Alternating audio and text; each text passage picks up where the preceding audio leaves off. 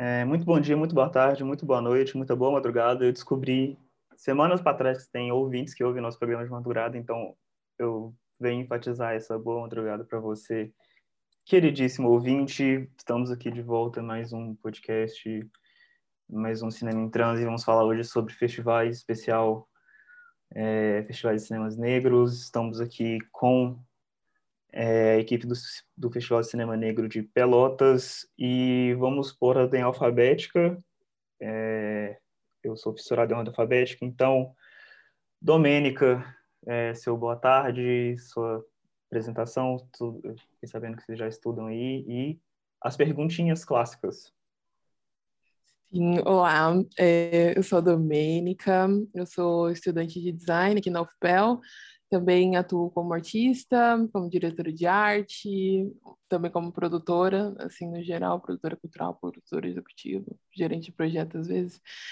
Um, tá, eu gosto, assim, meu café, assim, realmente, assim, tipo, meu, meu café primeiro, sem açúcar, cafezinho amargo, uma xícarazinha deliciosa para tomar, assim, numa tardezinha.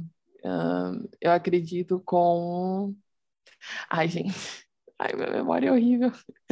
Ai, eu, não vou, eu acho que eu não vou lembrar de nenhum filme agora e nenhum personagem. Bom, mas você gosta do cafezinho puro, entendeu? É meio que isso.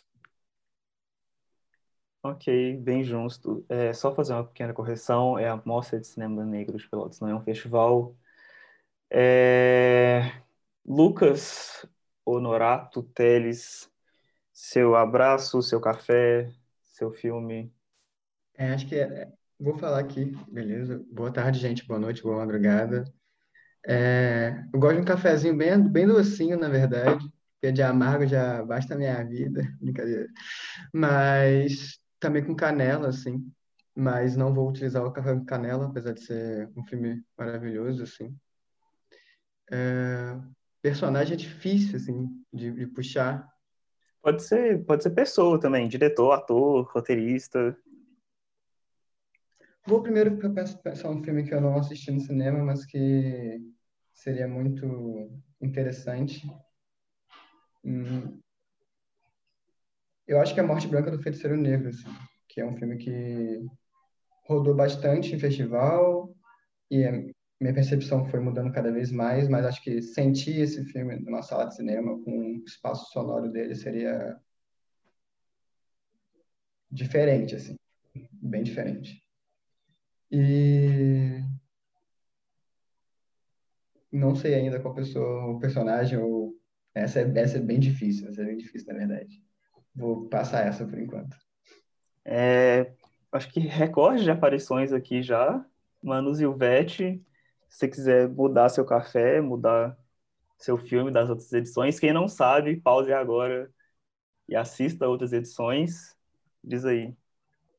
É, eu sigo não tomando café, não por escolha, né? Tenho, enfim, gastrite, super não rola mais, mas saudade quando tomava café. Quando eu tomava, eu gostava dele puro e forte, sem açúcar, mas às vezes eu colocava assim um pouquinho de açúcar também, não tem problema. Também gosto de um café com leite, não tinha tempo ruim. E hoje em dia eu tomo chá, né? Tomo muito chá de folha de amora. Acho que é o chá que eu mais gosto ultimamente. E um filme que, enfim, acho que aqueles que eu falei seguem sempre, provavelmente, porque eu nem lembro quais foram. Mas aí eu estava tentando pensar agora um filme que eu vi mais recente e com certeza o Rua Talé, do André Novaes, que eu gostaria de ver no cinema. Estava pensando aqui, quando a galera estava falando da enorme quantidade de filmes, né, que surgiram na pandemia e nunca né, foram exibidos numa tela de cinema. E eu espero que quando as exibições presenciais voltarem, é, as mostras, festivais, dediquem um espaço né, para esses filmes que não tiveram exibição na tela grande. Seria legal ver esses filmes que surgiram na pandemia sendo exibidos em tela grande. E meu café vai com o André também, que era o filme dele. Ou, ou então com a Castiel, que é vai ser homenageada na nossa mostra agora, que vai começar dia 17, e a gente vai fazer, enfim, se der certo, uma conversa com ela, e só que vai ser online, né? Daí seria muito legal ter uma conversa com a Castiel e com o Zé Novaes, assim, no ao vivo, tomando um café com um chá de amor. Perfeito. Você quer falar, Lucas?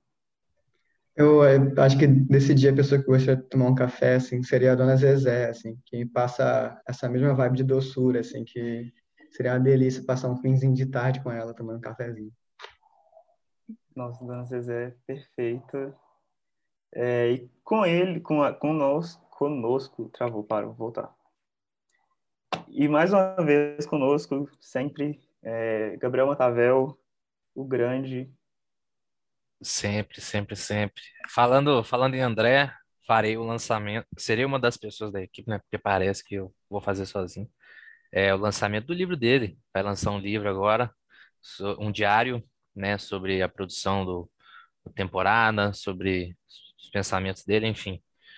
Aí a gente vai, ele vai fazer um lançamento em BH e outro em Contagem. Aí vai eu e uma galera aqui trabalhar nessa nesse, nesse lançamento massa que eu tô doido para ler também que temporada foi a talvez a minha primeira primeira sessão top 1 melhor sessões que eu já vi porque eu vi temporada na estreia em Tiradentes no início dessa loucura de, de governo Bolsonaro e então os ânimos estavam a flor da pele, vocês estão ligados como é que eram as sessões naquela, naquela época lá, aquela, aquela ascensão da loucura. Então é isso aí, tamo junto demais.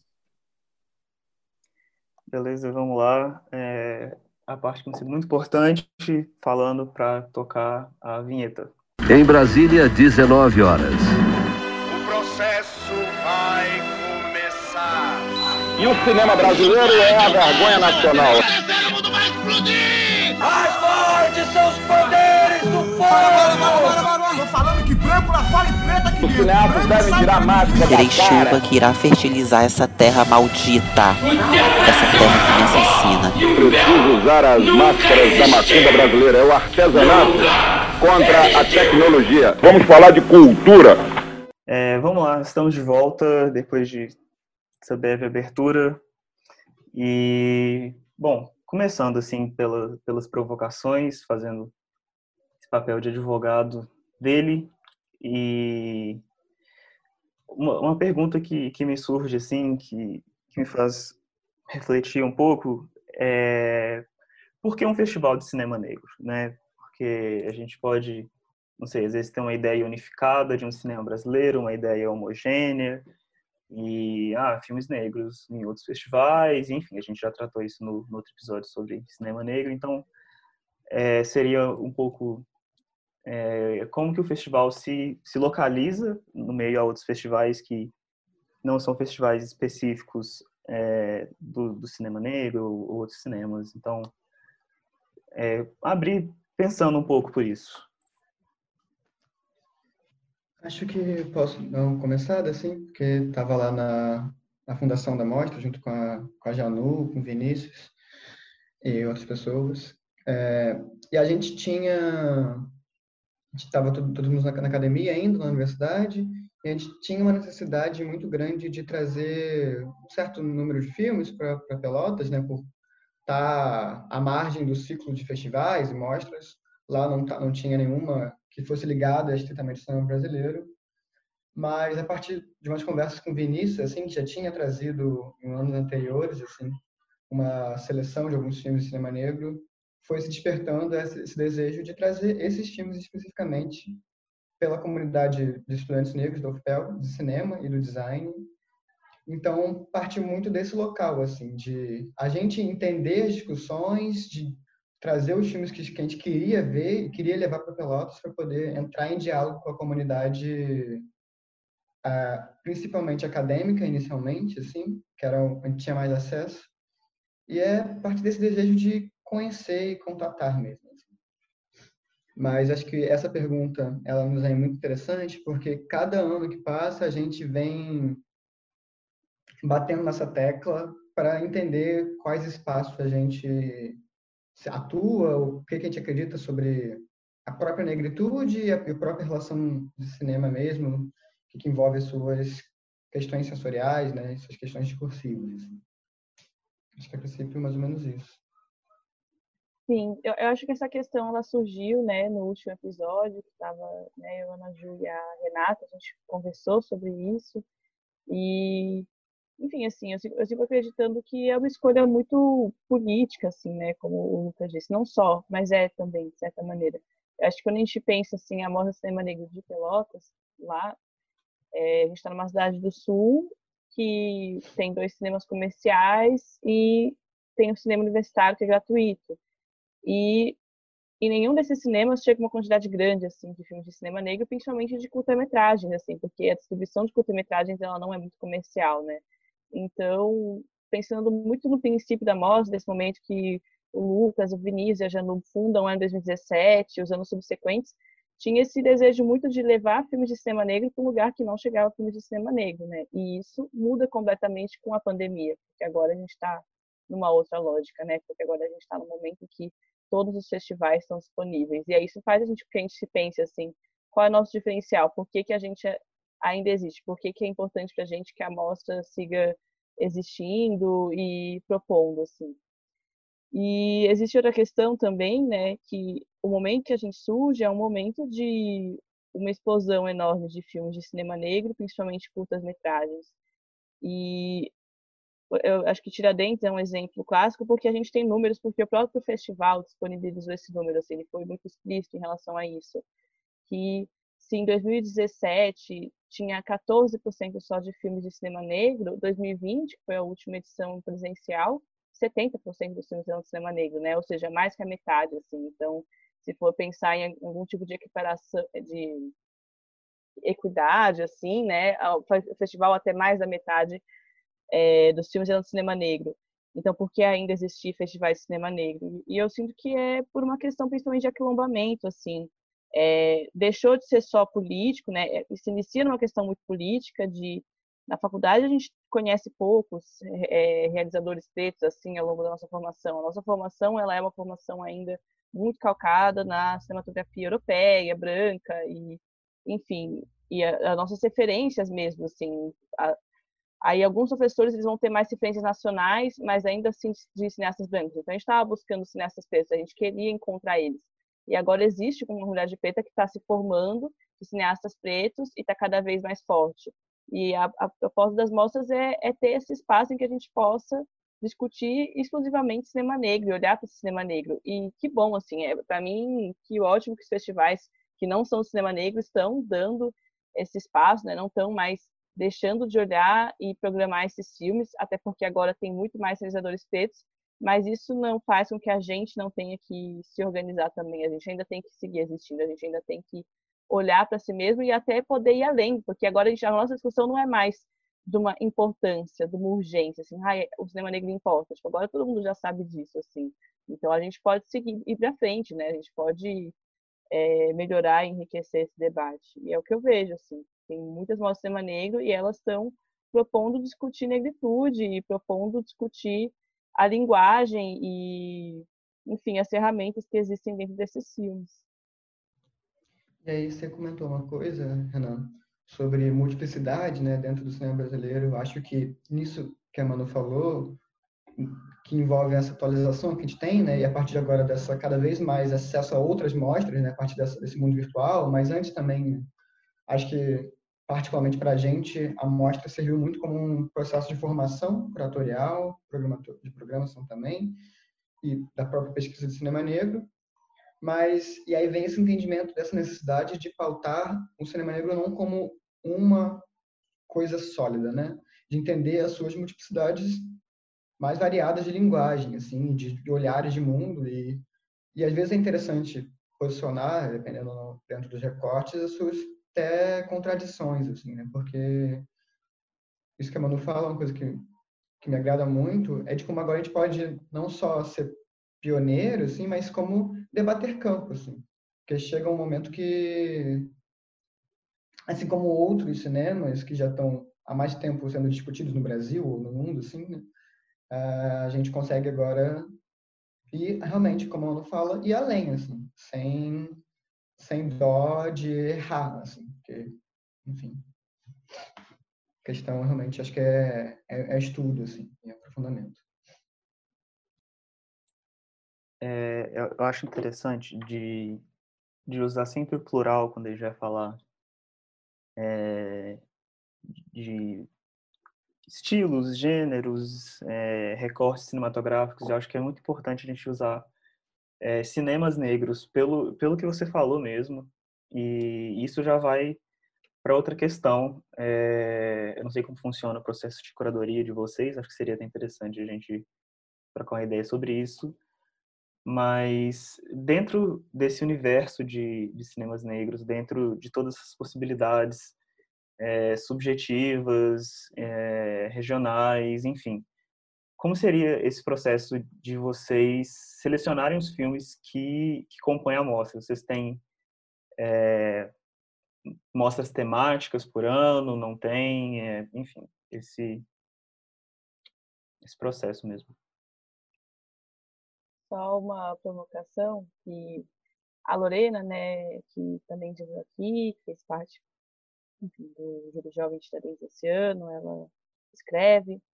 Ela e o Bruno Galindo, eles fazem uma oficina, né, de escrita crítica no cinema negro, enfim, de pessoas pretas, e ela, eles falam, os dois falam, mas lembro mais dela falando, que ela se opõe muito a essa pluralidade de cinema negro, no sentido de falar que são cinemas negros, porque para ela passa a impressão de que existe um cinema mais negro que o outro, né? E eu, ela falou isso, eu fiquei bem surpresa, e eu fico sempre pensando nisso, né? Se existe mais, se o cinema negro é como o Lucas disse, algo que não é sólido e tem uma pluralidade dentro dele, ou se existem vários cinemas negros, né? Eu tendo mais a pensar no primeiro, assim, eu acho que se a gente fala de cinema negro, a gente entende que existe uma pluralidade dentro dele, e ponto, assim, mas é uma, é uma questão complexa, né?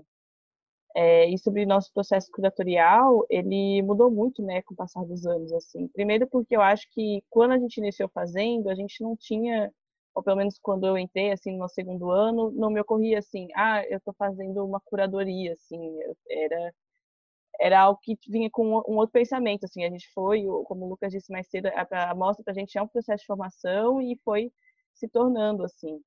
É, se a gente parar pensar, até pouco tempo atrás existiam muito poucas mostras e festivais de cinema comparado com as que existem hoje, né? Estão surgindo cada ano mais e mais e, enfim, está sendo muito mais acessível para as pessoas conseguirem fazer mostras de cinema. Lugar, cidades muito pequenas, com menos de 10 mil habitantes, estão conseguindo consolidar mostras cada vez mais. E tem se discutido e se falado cada vez mais sobre esse ofício de fazer curadoria, né? Então, quando a gente chega no, lá no segundo ano da mostra, é, o primeiro eles fizeram completamente por convite, né? Então, pensando em filmes que eles sabiam que tinham circulado pelo país e convidando eles. E a segunda mostra foi a primeira vez que a gente fez um formulário e colocou ali e as pessoas escreveram seus filmes, assim. E foram por volta de 50 inscrições. Foi eu e o Lucas na curadoria, a gente foi assistindo conversando, debatendo, assim, e isso foi aumentando, assim, a ponto na quarta mostra a gente chegou a ter mais de 130 inscrições, além de curtas que a gente convidou, assim. E eu acho que fazer isso à distância, né, era um processo que estava sendo muito estressante para a gente, porque era o de assistir muitos filmes e, enfim, um processo muito de tabela e dizer sim, não, e aí quando tinha problemas, ou enfim, quando tinha uma contradição, né, dois sims e dois nãos. Aí a gente sentava e debatia o filme, mas, enfim, esse processo estava ficando muito desgastante, principalmente no online, e a gente fez a curadoria dessa mostra é, também por ela ser uma edição especial, enfim, foi um processo diferente, a gente fez totalmente por convite, a gente não abriu inscrição, e a gente foi mais realmente assistindo os filmes e debatendo eles um a um, assim, foi um processo um pouco mais manual, né, menos, enfim, seriado. E aí agora pensando a quinta mostra, que a gente provavelmente vai abrir inscrição de novo, enfim, vai ser de novo esse processo de bastante inscrições, mas acho que a ideia é tentar o máximo possível na curadoria, não ser um espaço, é um espaço de disputa, né, mas não ser um espaço de competitividade, de, enfim, ah, esse, a gente tentar discutir nossos critérios de uma maneira que não seja competitiva, né, e sim que a gente consiga quase realmente estudar os filmes e se estudar como mostra enquanto assiste eles. Inclusive, essa questão da competição que a Manu trouxe, acho que é muito curioso para a gente enquanto processo de selecionar os filmes ou não, porque os três primeiros anos da mostra a gente nunca desejou fazer ela competitiva. Assim. A primeira foi nesse caráter de convite, E por sorte eu tinha ido nos Osmo nesse ano, então o Vinícius estava lá também, então meio que a gente já tinha alguns filmes que a gente já tinha olhado, né? inclusive o, o, o Travessia da Safira Moreira, foi tinha um ano de estreia, assim, então a gente aproveitou essa onda desses filmes. E aí, na quarta mostra, que foi no ano passado, a gente ganhou, teve a possibilidade de promover um, uma premiação, né, com, com aluguel de câmera e aluguel de oportunidade de mixagem. E aí, então, a gente quis escolher a competição para dar valorizar as pessoas ali. Mas, ao mesmo tempo, isso nos fez mudar uma forma de selecionar esses filmes, assim. Porque nenhum, nunca teve uma ideia de ah, qual que é o melhor, qual que essa safra de filmes precisa estar ali só por estar ali, né? Mas cada vez mais, com isso que a Manu fala, a gente tem tentado observar o que que é relevante ou não relevante para a gente trazer em discussão assim entre os filmes, entre cada cada mostra, cada sessão, e o que para o momento atual que a gente está sentindo assim. E acho que inevitavelmente, acho que eu não consigo não falar que não passa por nossa subjetividade assim. Tipo, e falar que também acho que o gosto, mais que a gente lute constantemente para poder tirar ele, ver como que os filmes se encaixam, acho que para mim, assim, particularmente, é meio irreal, assim, não ter. Porque a gente é moldado por várias questões do imaginário coletivo e, e pessoal que nos fazem entrar nessa perspectiva que envolve nosso, nossas subjetividades mesmo, nossos gostos. Então, é muito para mim assim, para Manu também nessa conversa que a gente teve, é muito rico ver esse processo de de cada ano e cada sessão muda, assim, porque eu já percebo que o início dessa mostra que a gente teve agora, a gente já está com uma outra perspectiva e a quinta mostra já vai ser outra. Assim.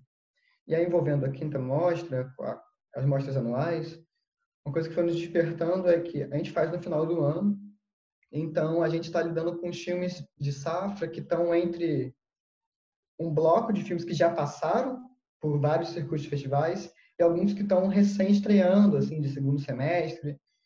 Inclusive, a gente teve alguns filmes que a gente estreou ou foi a segunda exibição, como o Periférico, que a gente exibiu quase simultaneamente a, a Mostra Mix Brasil, né? Isso em 2018. E então essa necessidade assim de aproveitar esse espaço do final do ano nos permite até olhar para esses filmes meio como primeiros caminhos também assim. Inclusive ano passado teve uma situação legal, a gente percebeu o quanto que filmes de formação estavam nos saltando os olhos, assim.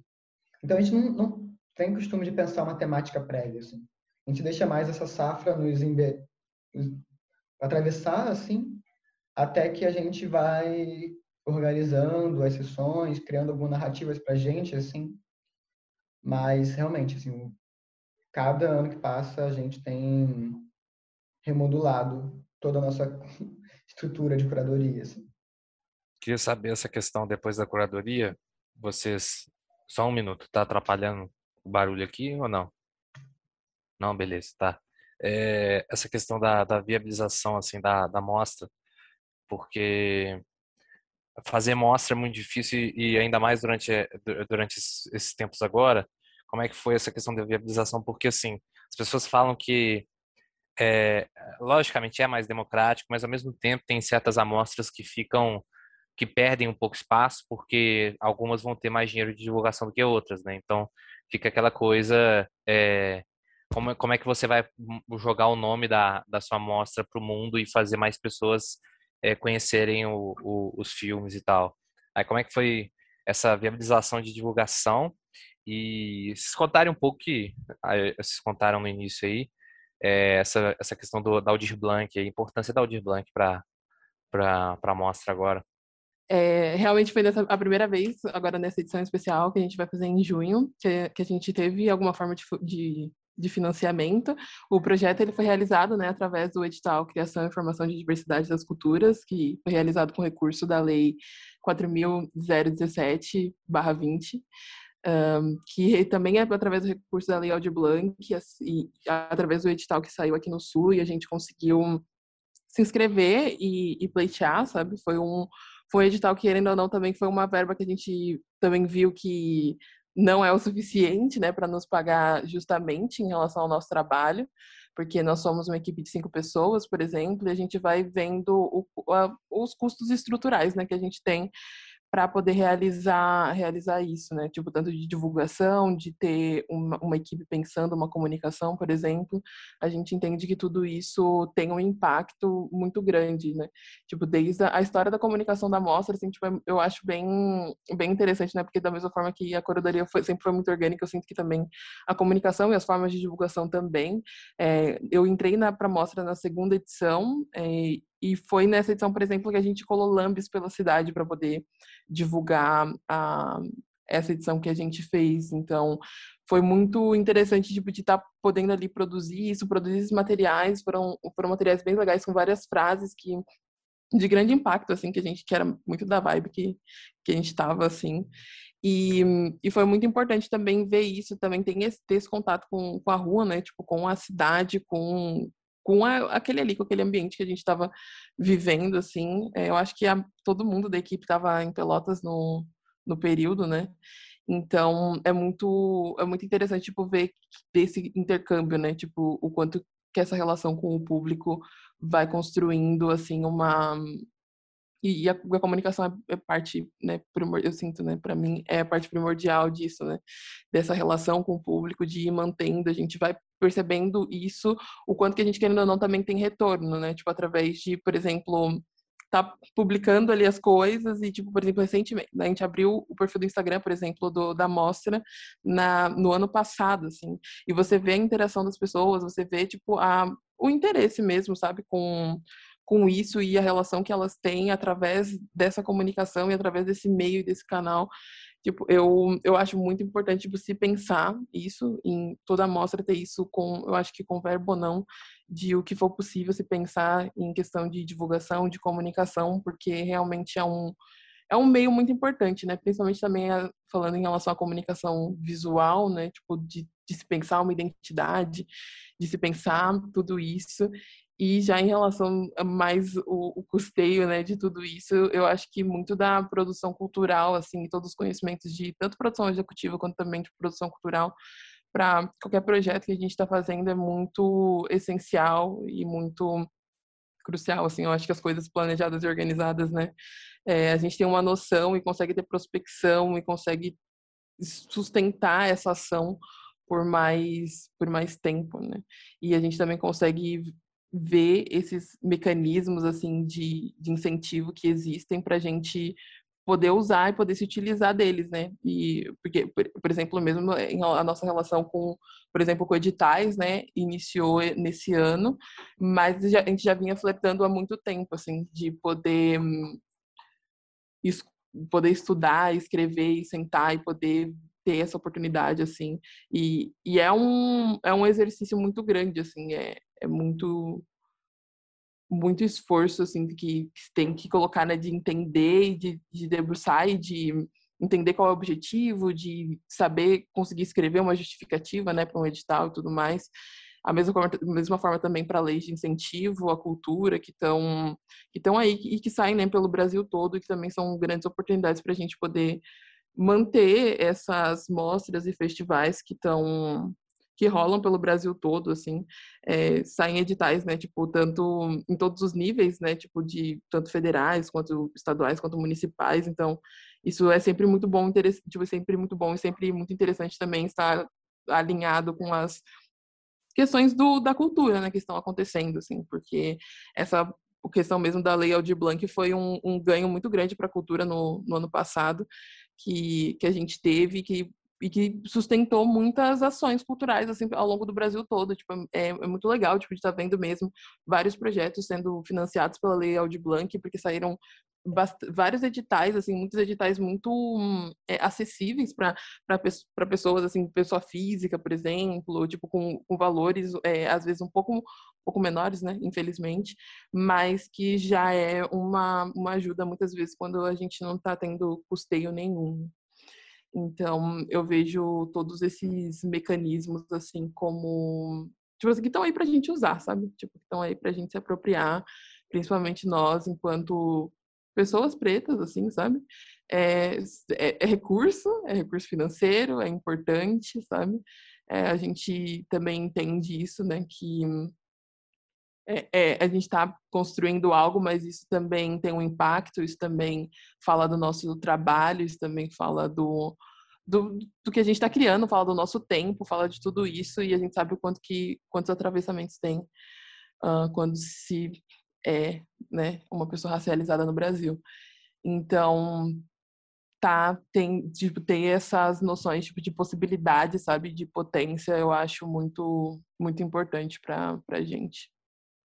É, a Manu tinha falado um pouco antes, assim, sobre essa pluralidade de mostras que estão acontecendo, assim, acho que esse debate é muito interessante porque ele vem desde o início do milênio, assim, cada vez mais, cada ano vai aumentando exponencialmente, assim, por várias questões, e acho que agora, nesse lance da virtualidade, algumas coisas afetam, né, tipo, não necessidade de um espaço físico, que isso, a gente, por tá ligado à universidade tinha esse certo privilégio, assim, de ter um cinema gratuito. E agora com a Aldir Blanc, com a Paulo Gustavo que vai vir também, acho que isso muda radicalmente, porque também que a Paulo Gustavo vai ser mais para produção audiovisual, mas de qualquer forma ajuda a desburocratizar bastante, assim, que é um grande problema assim da, das produções, ainda mais quando gente pega assim muitas das produções tanto de festivais quanto de filmes eles têm uma certa dificuldade de inicialmente de acessar né esses editais porque tem alguns que são muito CNPJ dois anos de produtora uma série de, de embargos que dificultam assim a gente nova assim dentro do, do projeto. E aí essa questão de profissionalização acho que é uma tecla que a gente tem debatido bastante internamente porque acho que chegou um momento de que não há muito mais espaço para não, sabe? A gente faz cinco anos esse projeto e com um retorno para a comunidade muito grande, assim.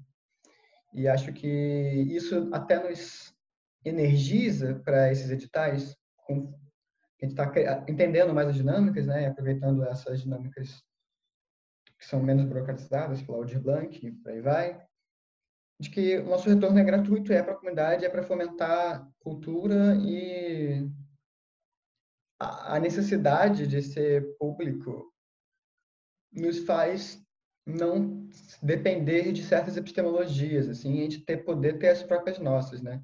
Inclusive, acho que isso fomenta bastante o campo do cinema negro no geral, porque permite o nosso coletivo, nós temos divergências internas também, porque é isso, são muitas coisas que, que produzem volume, assim.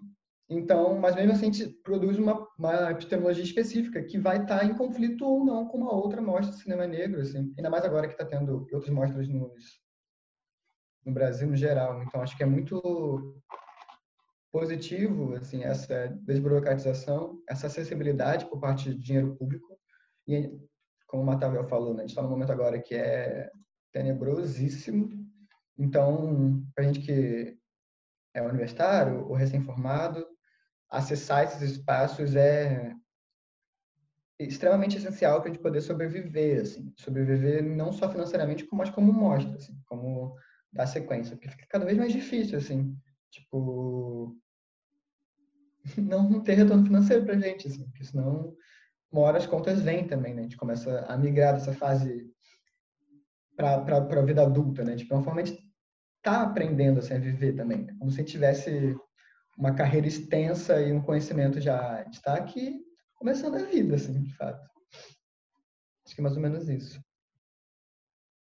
Sim, super. Eu, eu acho super interessante a fala da Domênica e do Lucas, e realmente a minha contribuição nesse tema é mais assim.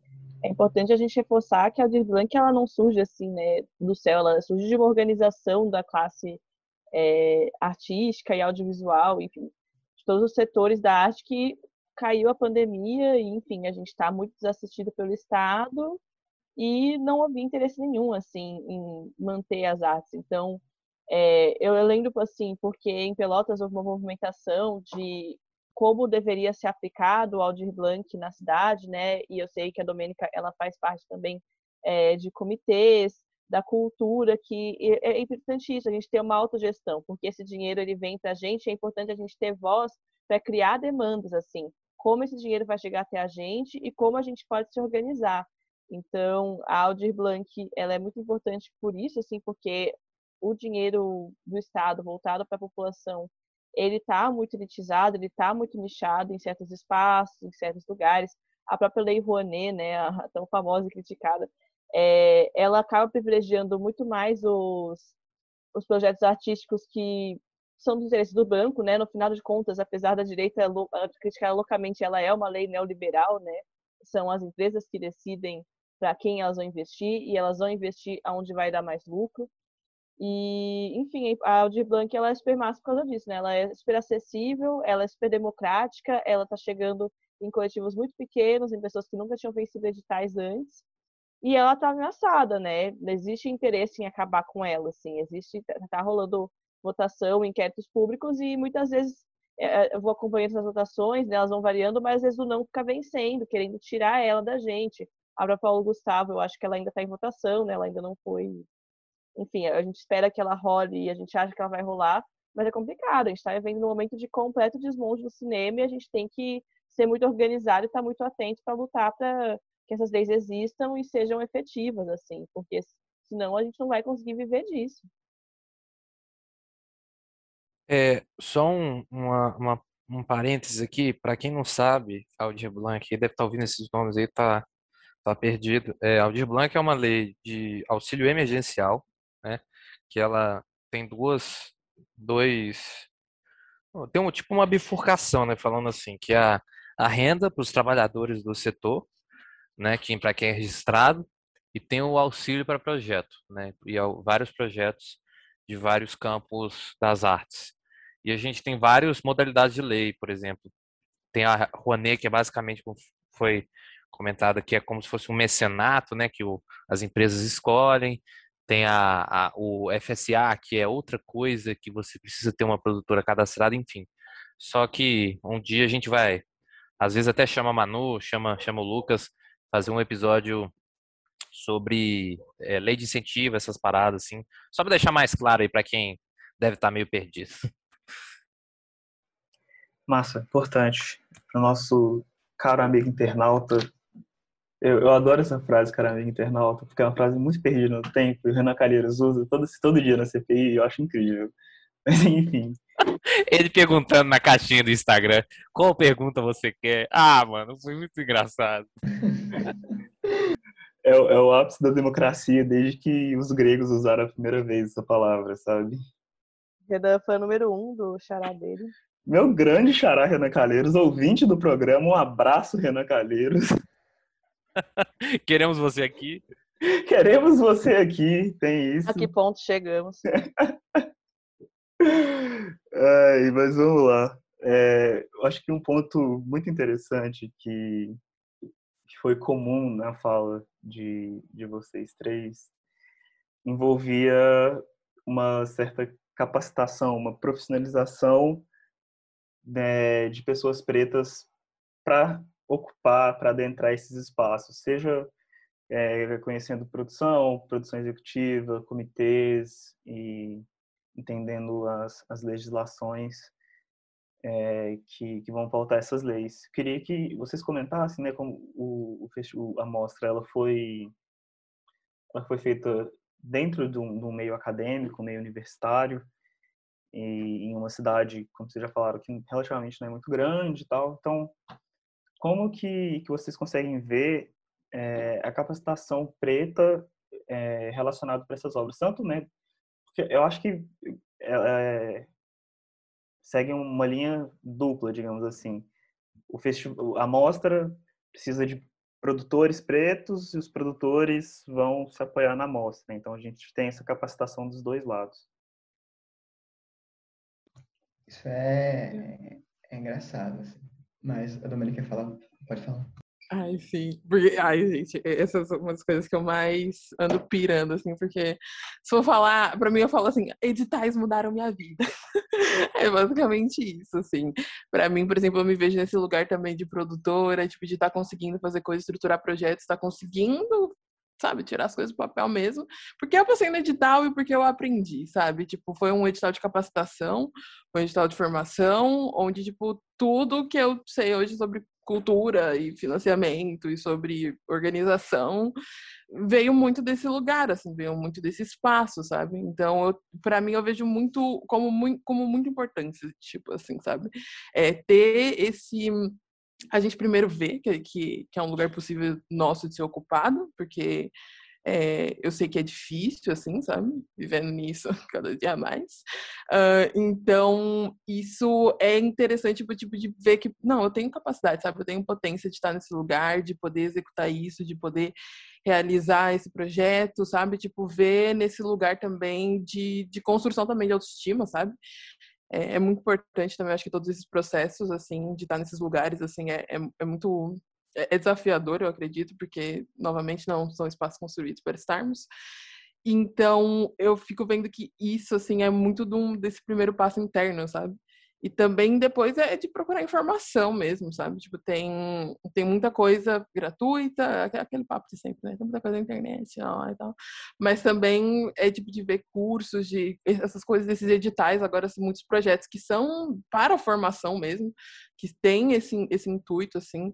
Então, também sempre estar tá de olho, porque, por exemplo, essa capacitação foi gratuita, assim, sabe? Tipo, é isso, eu me inscrevi no edital, sabe? Tipo, então, é, é muito interessante estar tá vendo que também é, é, é, essa roda que se retroalimenta, né? Tipo, é, são editais de formação aí, né, tipo, surgindo, que geram esses projetos legais e, tipo, vão gerando produtores que vão gerando mais projetos e, e aí as coisas vão vão seguindo, assim. Eu acho que é, é muito, assim, importante tanto da gente ter, de um lado, né, mais projetos de, com, com esse caráter, mas também a gente exigir mais, sabe? A gente querer mais, a gente, sabe? E eu assim, olha, quero um edital aí em tal curso, perguntar para alguém que sabe, sabe? Tá afim de fazer um curso, não? Essas coisas assim, porque eu acho muito, muito importante, assim, tipo, eu acho de, de extrema importância, assim, e principalmente, assim, aquela também vai fazendo também, sabe? Tipo assim, não, mesmo também que não saiba, vai fazendo, vai realizando, sabe? Para também, é, porque também muito é feito no caminho, assim, muito na ação. E eu acho muito importante também ter essa noção, sabe? Que essa, a informação obviamente ajuda e encurta muitos caminhos, mas nada nada nos impede, assim, tipo, de também tomar essa, é, esse lugar, sabe? E, e ir na, na fé mesmo.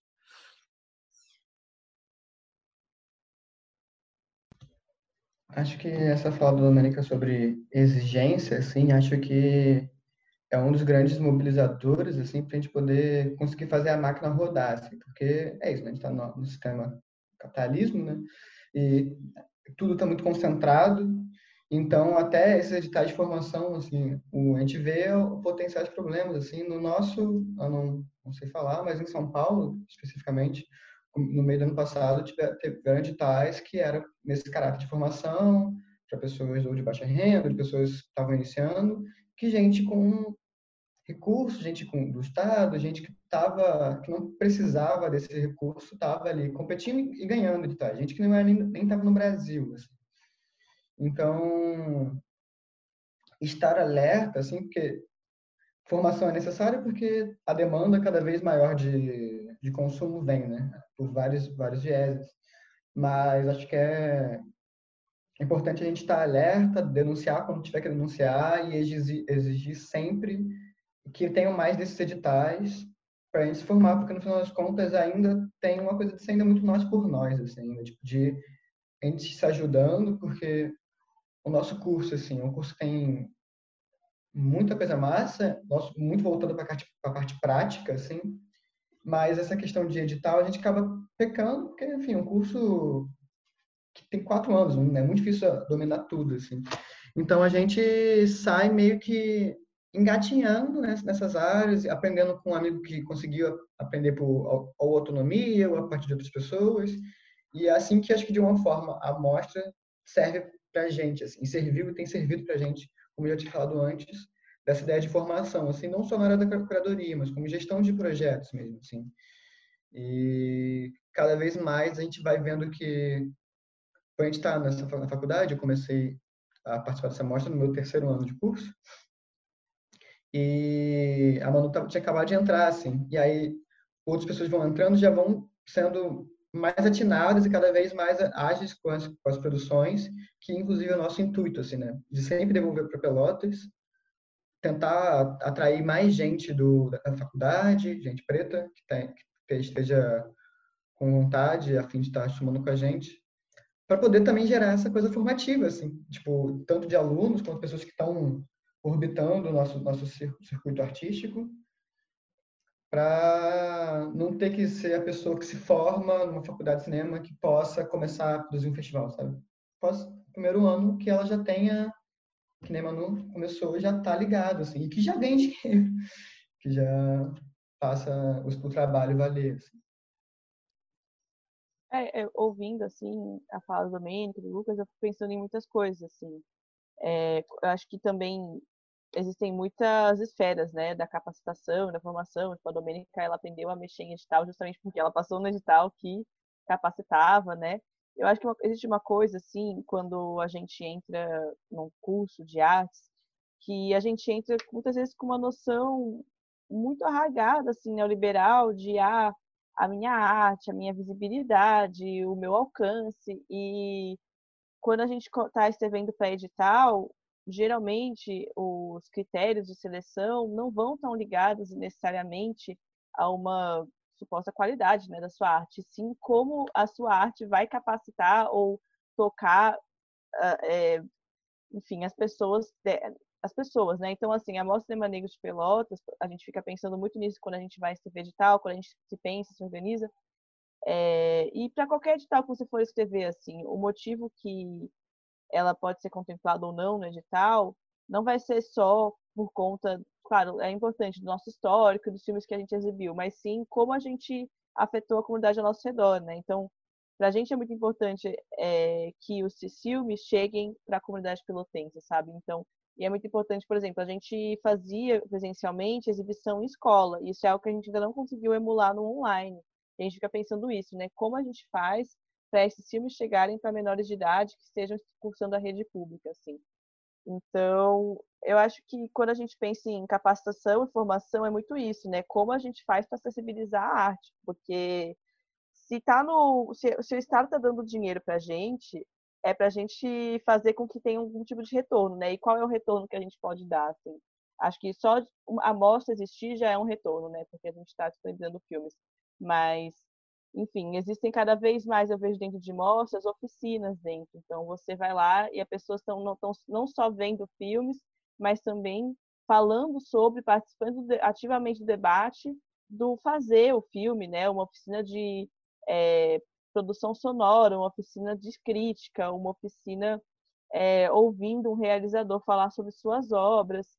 Então, enfim, eu acho que o, o edital por si só ele já é um movimento de tentar estimular as pessoas de darem retornos, né? Tipo, você financiar projetos que vão retornar de alguma maneira socialmente para a comunidade. E porque se a gente não pensa no retorno, né?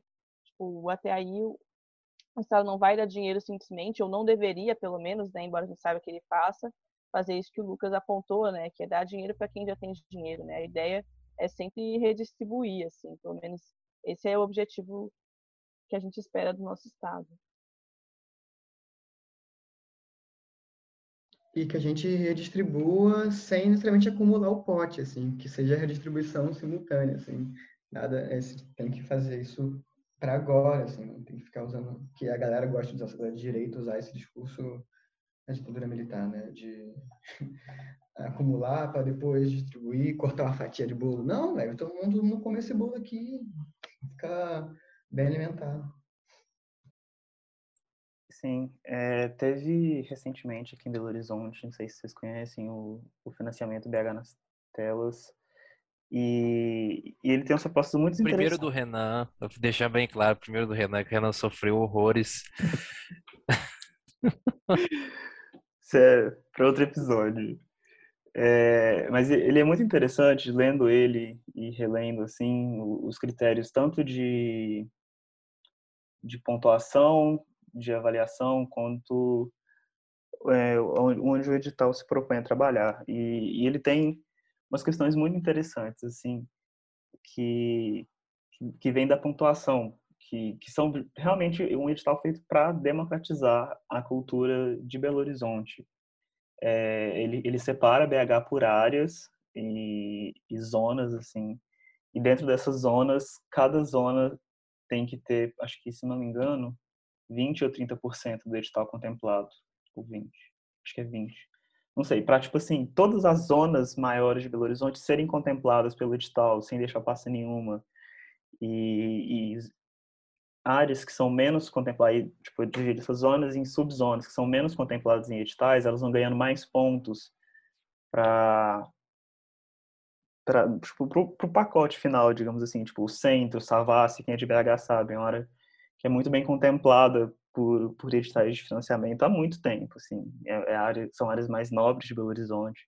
Então, é, produtores pretos, é, LGBTs, equipe LGBT preta e vão, vão acumulando esses pontos justamente por, por essas propostas, assim, e essa devolutiva, sempre. Eles sempre vão, vão propor é, uma proposta de democratização de que, além do filme, além da, da pesquisa, enfim, ela não, não se resume só à produção. A, o festival que você vai fazer, é, você prevê áreas de atuação que, que vão ser devolvidas para essa comunidade. Mano falou, só pelo fato da existência do festival já é devolver algo, mas ir um pouco além, assim, sabe? É, é tentar expandir. Por exemplo, eu vou, vou falar do, do meu projeto um pouco. A gente vai filmar no bairro da minha avó, que é um bairro, quer dizer, talvez a gente filme no bairro da minha avó, que é um bairro muito afastado de, de Belo Horizonte, assim, é, é um morrão mesmo.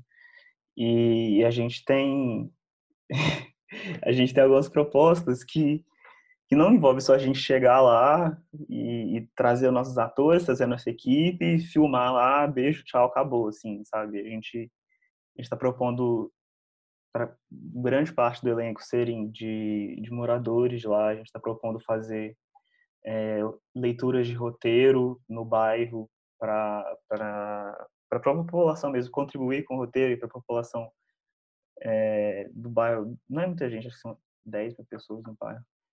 É, poderem participar do, dos processos também. A gente está propondo comprar tudo que a gente tiver que comprar, assim, são câmeras que a gente vai, vai alugar de outros lugares, mas tudo dentro do bairro para ter essa, essa economia interna girando, sabe? Então, são coisas que que têm sido propostas pelo pelo Estado, que são têm sido bem contempladas, e a gente tem que continuar batalhando por isso, cara, porque quem, quem mais perde é, com, com essa com essa falta de, de políticas públicas é a gente. Eu acho que as falas de vocês elas contribuem muito para a gente pensar e repensar esse, esse nosso lugar de, de realizadores e produtores.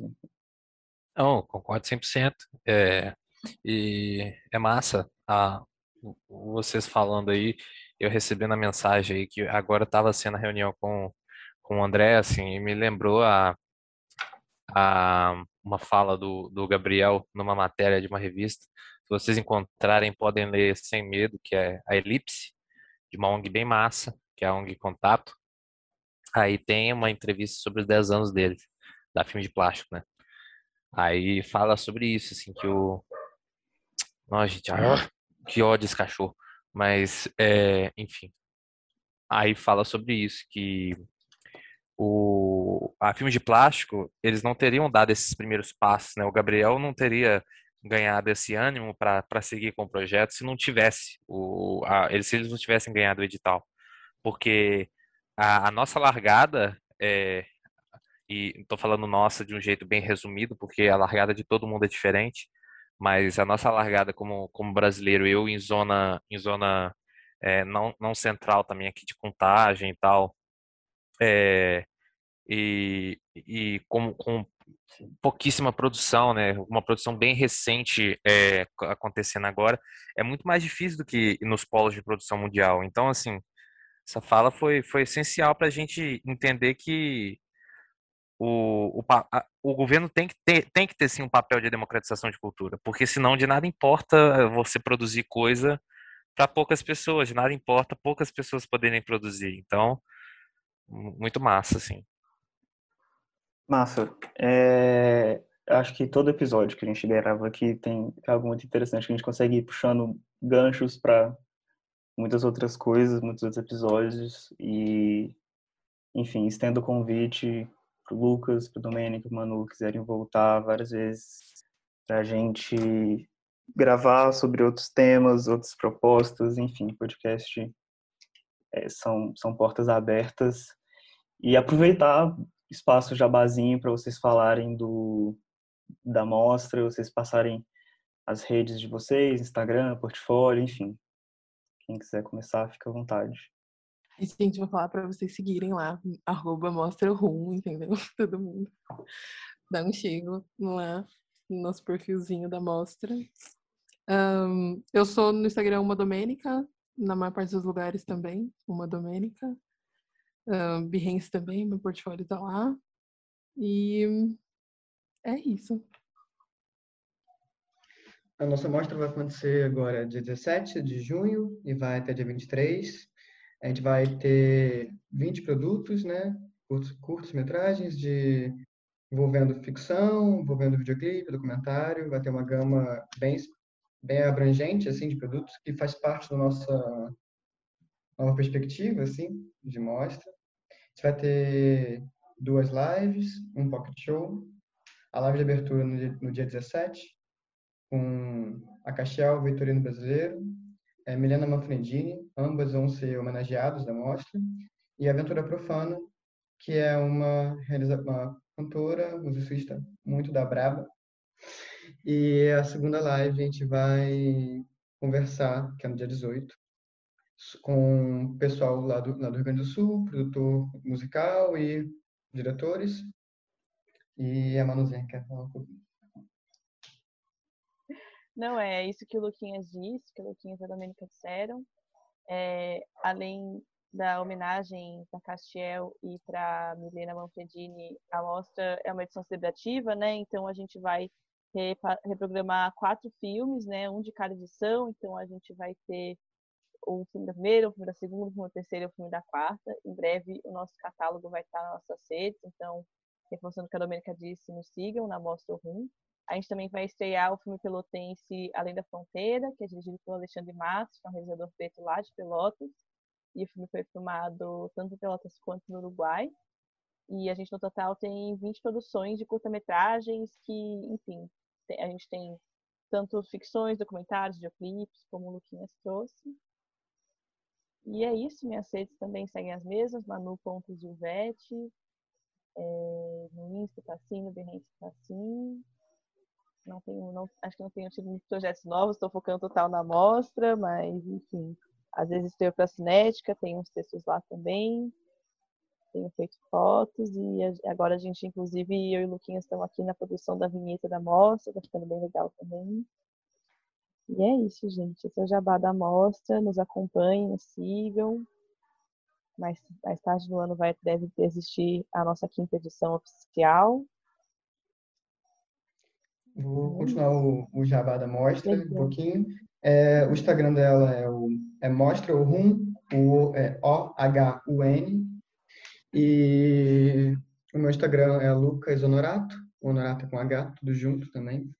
Estou é, nessa função aí de curadoria com a Manu, é, que é sempre desdobra em várias questões interessantes, assim, e também já vou aproveitar para dar o jabá de uma outra curadoria que eu estou fazendo, da Mostra Levante, é, Festival Levante, que é de curtas-metragens de Pelotas, que vai acontecer mais para frente, também, ali final de junho, início de julho, e me instiga bastante, assim, ver essas variações curatoriais, porque realmente as epistemologias, as discussões sempre se cruzam, mas nunca se repetem, assim. Então, ao mesmo tempo que essa ideia de muitas mortes às vezes dão um certo cansaço mesmo, ainda mais agora, mas é muito interessante quando a gente para para ver algumas, porque a cabeça vai flutuando, assim. E É isso, gente. Queria agradecer vocês pelo espaço, pela mostra, espaço para a gente aqui. Foi muito massa conversar, muito massa conhecer vocês, é, o Renan e o Gabriel Matavel. Então, obrigadão, gente. Espero que aproveitem a mostra.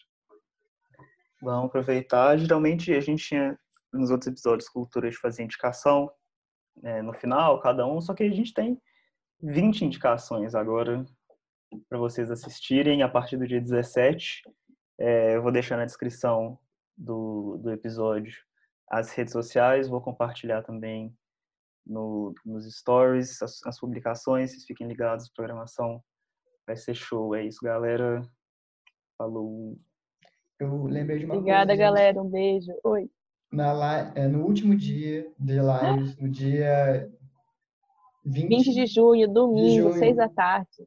vai ter um pocket show com a Bart, que é uma cantora que agora está em Novo Hamburgo, Alemanha. Novo Hamburgo, mas ela Alemanha. Novo Hamburgo, Rio Grande do Sul. Não era Alemanha? Não, Rio Grande do Sul. Rio Grande do de Sul. Perto de Porto Alegre. amiga. Ah, não, não! Não, gente, vocês que estão acho- a Baixa é internacional. Vocês estavam falando falando, não, porque a Baixa tá em Novo Hamburgo, ela não tá em Pelotas. E eu assim, nossa, mas ela tá em Pelotas todo dia, essa bicha tá indo e voltando da Alemanha. Tanto que eu falei, gente, como esse povo viaja? Vocês ficam falando, não, porque a Baixa não tá em Pelotas, não, ela tá lá em Novo Hamburgo. Eu, caralho, mano, mas ela foi semana passada, como ela vai e volta assim? Então corta essa parte, corta, corta essa parte. Ah, Jamais, total. jamais. Não, foi muito não. alemão. Fez todo sentido agora. Não. Alemanha. Você entendeu meu choque? Todas as vezes você Sim. falava assim, ela não tá em Pelotas. Eu, nossa, mas ela tava Mas- ontem na casa da Janu, como assim? Mas não foi é. Gente, dia 20 de junho é, vai ter o Pocket Show com a Bartira, que é muito foda. Ela é muito foda mesmo. E ela também tem uma relação com o cinema muito interessante. Ela fez um cineclube de cinema negro também no começo, por volta de 2016, 2018. Minha mente tá confusa agora. Mas Tá ela lançando o é app, ela. verdade. E a Cristal também vai lançar um app, né? Então, Estamos com vários artistas pretos do sul para vocês ouvirem, conhecerem, assistirem os videoclipes. Carol Conká é a próxima. Grande mamacita. MC Carol, esse mês tem música nova dela, hein? É... Só Barbaridade. Fiquem ligados essa. Não, ó, você viu que o Renan, para ele, estu- é, Paraná para baixo é tudo Rio Grande do Sul. Paraná, Rio Grande do Sul são estados diferentes. tá? É porque Sul, Sul é meu Respeito o país. Sul é meu país. Respeito os gaúchos. Matavel, você quer falar alguma coisa? Não, é só, só finalizar mesmo que sem política pública nem todo mundo pode produzir, pode divulgar seus trabalhos, pode fazer seus festivais. E se não for para fazer uma, uma arte, uma produção e um estudo de arte, que também é muito importante, né? Porque sem a Ancine a gente não tem esses dados que você falou, né? De, de quem produz, para onde produz, enfim. Se não tem política pública para isso, se não tem uma possibilidade democrática da gente ser realizador, então para mim não vale nem a pena ser rea- realizador, entendeu? É isso aí. Tamo junto demais. É isso. Um beijo do Xará do Renan Calheiros. Vou começar a me chamar assim agora nos próximos episódios. Até mais. Tchau, tchau, gente. Cara, nem treme. Beijo. Faz favor de cortar o meu erro geográfico.